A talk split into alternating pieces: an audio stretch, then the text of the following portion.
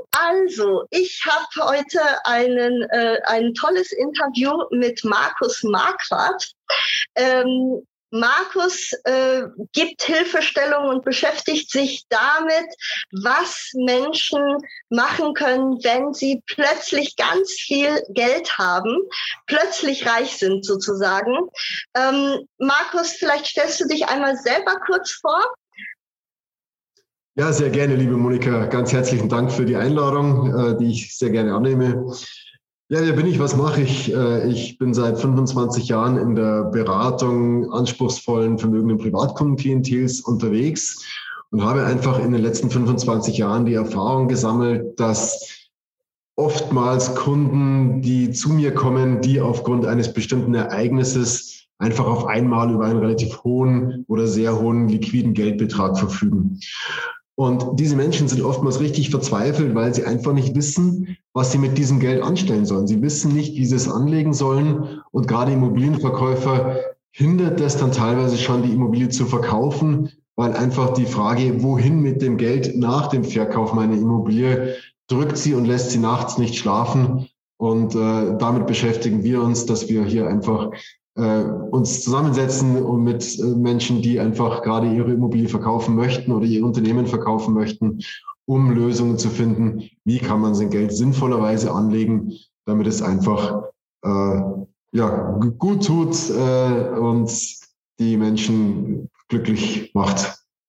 ja, weißt du, ähm, Markus, also meiner Erfahrung nach ähm, treffe ich immer wieder auf Menschen, die eigentlich ihre Immobilie verkaufen möchten, weil sie zum Beispiel eine Immobilie geerbt haben oder ähm, einfach schon sehr lange darin wohnen, aber merken, dass sie sich eigentlich äh, so langsam nicht mehr so richtig wohlfühlen. Trotzdem ist es so, dass sie Schwierigkeiten haben oder dass es ihnen schwerfällt, diese Immobilie zu verkaufen oder zum Verkauf anzubieten. Ich weiß nicht, ob du die Erfahrung auch gemacht hast. Ähm, du nickst schon mit dem Kopf, also ja. ähm, hast du oder ja, deiner Erfahrung nach, was sind die Gründe dafür, dass Menschen sich eben schwer tun, ihre Immobilie zu verkaufen? Ja, ist, das ist absolut. Also ähm, ich höre das bald jeden Tag. Ich meine, ich habe natürlich eine gewisse selektive Wahrnehmung, aber jedes Mal, wenn ich mich mit Leuten unterhalte über die Immobilie und über den Verkauf einer Immobilie, kommt ganz, ganz oft dieses Thema, diese Frage, wohin mit dem Geld? Ähm, und das ist einfach ein, ein, oder der Grund dafür, dass diese Unsicherheit da ist, wie, was kann ich mit dem Geldbetrag machen, nachdem ich meine Immobilie verkauft habe. Das liegt ganz einfach daran, dass in Deutschland schlichtweg kein Wissen über Geldanlage vorhanden ist. Wir haben in der Schule nicht gelernt, wie man sein Geld anlegt. Wir können Gedichte interpretieren, aber wir haben nicht gelernt, wie man Geld sinnvoll investiert. Und ähm, das Wissen, das da ist, das von, sagen wir, 95 Prozent der Finanzindustrie propagiert wird, das hat eigentlich in der Regel etwas mit äh, Hellsehen zu tun. Das heißt, man denkt eigentlich, man kann einen Markt einschätzen und kann genau abschätzen aufgrund von bestimmten äh, Parametern, wie sich ein bestimmter Markt, eine bestimmte Anlage in Zukunft entwickelt. Und allein das ist eigentlich schon absoluter Blödsinn und jedem sollte klar sein, die Zukunft ist unbekannt und man kann die Zukunft nicht vorhersehen. Und die Finanzindustrie versucht dauernd genau das. Und das ist so falsch und genau da entstehen diese Unsicherheiten, denn die Zukunft ist nicht vorhersehbar. Was man machen kann, man kann einfach gucken, die letzten 100 Jahre, wie haben sich in den letzten 100 Jahren denn bestimmte Anlagen entwickelt? Und da hat man mittlerweile sehr, sehr gutes Zahlenmaterial.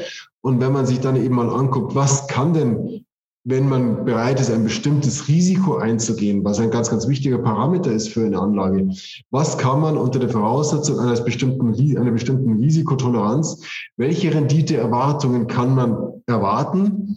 Wie haben sich Anlagen in einer bestimmten Krise entwickelt? Die letzten 100 Jahre hatten wir acht große Krisen. Wie haben sich Anlagen da entwickelt? Und wenn ich heute hergehe und mich mit den Leuten unterhalte und ihnen einfach mal genau zeige, was ist denn tatsächlich zu erwarten? Was kann der äh, Finanzmarkt bringen, was kann er nicht bringen, zu was, äh, mit was dürfen die Kunden rechnen, mit was dürfen sie nicht rechnen und dann einfach genau mal aufzeige, wie hat denn in Abhängigkeit eines bestimmten Risikos sich der Finanzmarkt entwickelt? Wie hat sich der Finanzmarkt in bestimmten Krisenszenarien entwickelt? Und wir schließen dann aus der Vergangenheit in die Zukunft und sagen, so wird es, wenn es die letzten acht, Jahr, acht Krisen so war, mit hoher Wahrscheinlichkeit auch in Zukunft sein. Dann hat man eine, eine Erwartungshaltung, und die man managen kann. Das ist die, das Management der Erwartungshaltung. Also das, das heißt, das heißt im Prinzip, wenn ich dich mal ganz kurz unterbrechen darf, du nimmst sozusagen ähm, den Kunden richtig an die Hand, äh, zeigst auch, was möglich ist, wo aber auch Risiken sind, welche Risiken eventuell eingegangen werden müssen. Denn es ist ja tatsächlich so, dass viele einfach vollkommen verunsichert sind. Einmal eben durch die Krisen, die du gerade erwähnt hast, aber auch durch diese verschiedenen Finanzdienstleister, die äh, alles Mögliche versprechen und wo man, wo man dann hier und da gehört hat, ach nee, äh, funktioniert alles nicht oder ich habe dann so viel Geld äh, verloren. Und die, die Menschen denken sich dann einfach, naja gut, der gute alte Sparstrumpf hat bis jetzt immer gut gewirkt. Was sagst du dazu?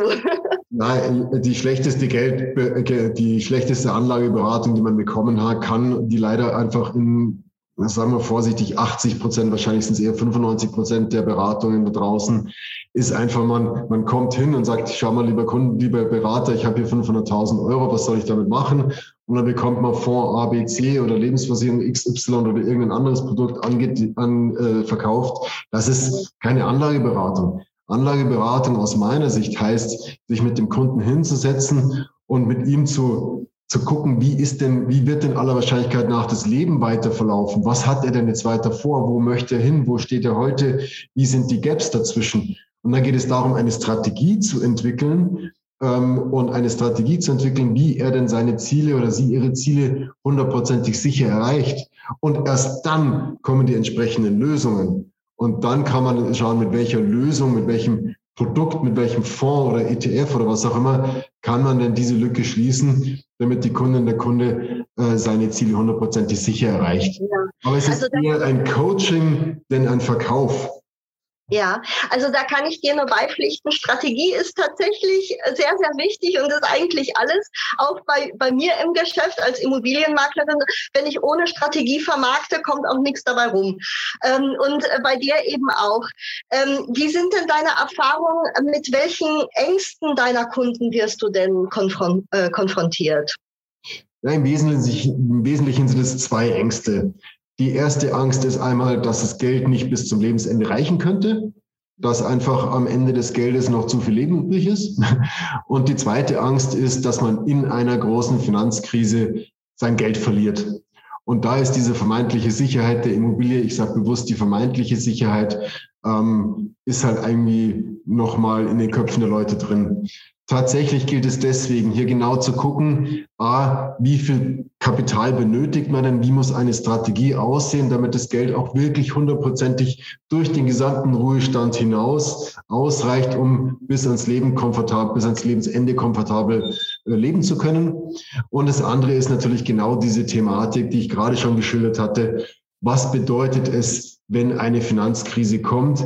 Wie kann eine Finanzkrise aussehen oder eine Krise anderer Art? Eine Finanzkrise meine ich eine Krise an den Finanzmärkten und einfach mit den Leuten darüber sprechen, wie war es in der Vergangenheit, wie haben sich die Finanzmärkte entwickelt und ihnen ganz genau zeigen, was passiert üblicherweise mit einer Kapitalanlage in einer Krise. Und dann müssen selbstverständlich die Anlagen so ausgerichtet sein, dass sie krisensicher sind. Das heißt, dass einfach genau das, was ich vorhin meinte, dass einfach das Geld bis ans Lebensende sicher reicht.